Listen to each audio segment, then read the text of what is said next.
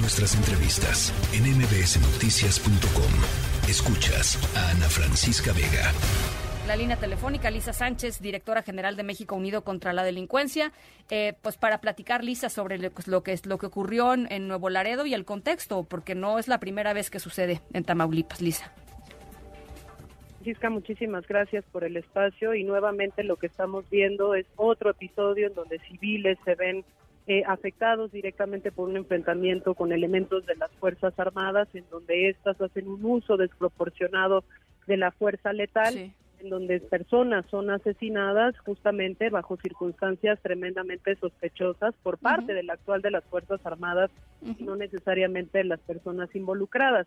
Escuchaba justamente yo a tu corresponsal diciendo, pues los hechos lo que dicen es que hubo una camioneta en movimiento que ante la orden de no detenerse no se detiene y luego lo que se escucha es un estruendo. Bueno, lo que sí sabemos por parte de la información oficial de la Secretaría de la Defensa Nacional es que posteriormente en la camioneta no se encontraron ni armas ni drogas, algo que pudiera, eh, pues de alguna manera presumir que justamente el estruendo había sido provocado o proveniente, pues del accionar de las personas que estaban al interior de la camioneta. Eso no es así, de manera que la información y la evidencia con la que se cuenta apuntaría que estas personas no estaban en flagrancia cometiendo un delito simplemente desacatan una orden de una autoridad que por la experiencia previa que tenemos todos los mexicanos en los patrullajes y sobre todo en los patrullajes que ellos mismos denominan de intimidación, pues suponen justamente un peligro para la vida de las personas. Entonces el hecho de no detenerse puede ser también una simple reacción de ponerse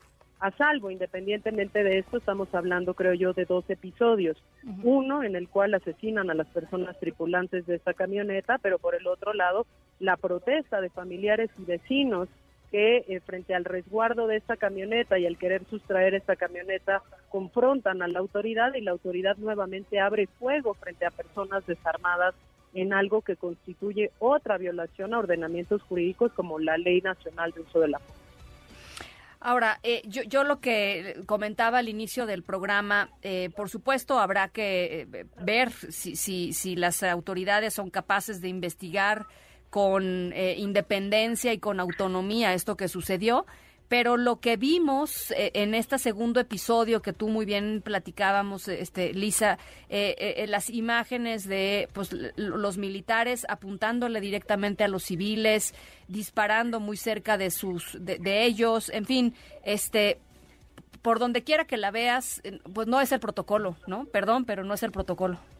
Correcto, no es la forma de actuar, sobre todo de una institución armada que justo lo que tiene es el mandato de ejercer la defensa del Estado, no así la defensa de las personas y que además sistemáticamente ha sido señalada por eh, verse involucrada en episodios de exceso de uso de la fuerza. Así es. Recordemos el caso de Heidi, una niña que también eh, su madre la llevaba al hospital, una niña de cinco años y que el vehículo fue desviado precisamente por bloqueos en las vías de comunicación y frente a la orden de no detenerse le abren fuego también a ese vehículo y la niña termina siendo asesinada. De la misma manera pues que, ha habido otros episodios, tú lo recordarás muy bien porque así lo narraste, en donde también frente al asesinato de varias personas eh, que también viajaban en un vehículo y que no se detuvieron y una persona quedó viva, las autoridades ordenaron asesinar a esta persona para que no hubiese testigos de lo ocurrido y fue la famosa frase de eh, grosería, este, pues ya, ya mátalo, ¿no?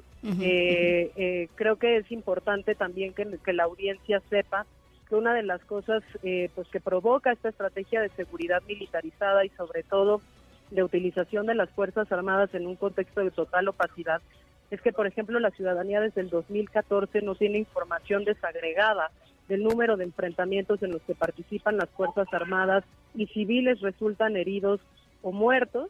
Eso no se ha dado desde 2014, pero incluso en aquellas eh, informaciones que se han logrado a través de solicitudes de información, la Sedena no muestra esta información desagregada, de manera que no sabemos cuántos enfrentamientos así se han registrado en las distintas partes del territorio nacional e incluso cuando logran entregar esta información concentrada, pues muchas veces ha tenido que ser a partir de juicios en donde es el INAI mismo quien termina ordenando que estas dependencias entreguen la información.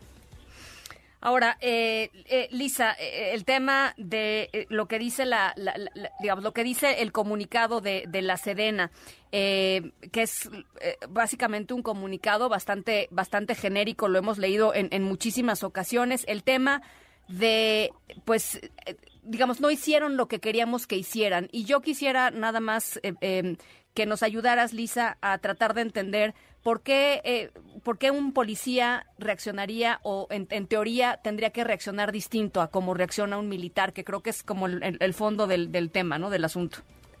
Sí, mira, las corporaciones policiales de entrada tienen el mandato de garantizar seguridad pública, que es vigilar por la integridad física y de los bienes materiales de las personas.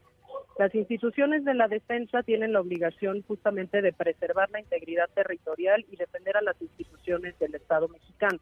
En ese sentido, el entrenamiento que se les da es completamente diferente. Las policías, por ejemplo, saben que lo que tienen que hacer es primero salvaguardar al resto de la población antes que eh, hacer el cumplimiento o el uso de la fuerza letal en contra de un objetivo. Lo segundo que saben hacer es inteligencia social y trabajo de proximidad, no así patrullajes intimidatorios. Y lo tercero es que sus estrategias no están basadas en el perfilamiento. Esto que tú mencionabas al principio de la nota es muy importante. aparentemente en actitud sospechosa es una estrategia de entrenamiento de las Fuerzas Armadas que lo que aprenden es que si hay un vehículo de tales características con tripulantes de tales características, presumen la comisión de un delito y presumen también la posibilidad de una reacción violenta por parte de sus tripulantes. Una policía lo que presumiría es que lo que tendría que hacer es mantener esa orden y pedir refuerzos, por ejemplo, para bloquear el tránsito de esa unidad y una vez que ese tránsito se haya sido bloqueado, pues detener a las personas. Esto es importante por una cosa que se ha eh, olvidado, yo creo, mucho en esta discusión pública que tiene que ver con el famoso índice de letalidad, que está muy relacionado al uso racional de la fuerza.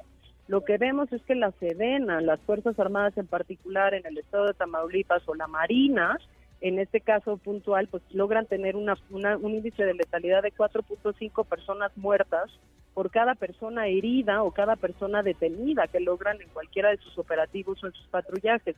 Estos son índices superiores a los de un estado en conflicto, los de un eh, eh, estado de guerra abierta, donde ese índice no podría superar el 1. Es decir, tú no puedes matar a más personas de las que detienes o a las que hieres para inmovilizar y posteriormente detener. Y eso es lo que ha permitido esa estrategia de militarización que básicamente da carta blanca que las Fuerzas Armadas disparen antes de investigar qué pasa, antes de detener a las personas y antes de poner en uso, pues, digamos, otros protocolos y estrategias que hubiesen podido permitir la inmovilización de esta unidad y la detención de sus tripulantes. Bueno, pues por supuesto eh, vamos a estar eh, muy pendientes de lo que vaya sucediendo. Es muy delicada la, situación en Nuevo Laredo. La gente está muy dolida, muy muy enojada eh, y, y, es un es un potencial polvorín por allá, mi querida Lisa. Muchísimas gracias por lo pronto por esta lectura. Muchísimas gracias, Ana Francisca. Y si me permites nada más un comentario final, me parece que es lamentable el comunicado de la Comisión Nacional de Derechos Humanos, no solo por lo que tú ya muy bien exponías, sino porque también en el comunicado se hace un llamado a que las personas no se expresen sobre los hechos, las personas y las organizaciones, pues en algo que podría interpretarse también como un hecho de censura por parte de esta comisión, que como bien dices no condena los hechos, pero sí le pide a la ciudadanía no pronunciarse.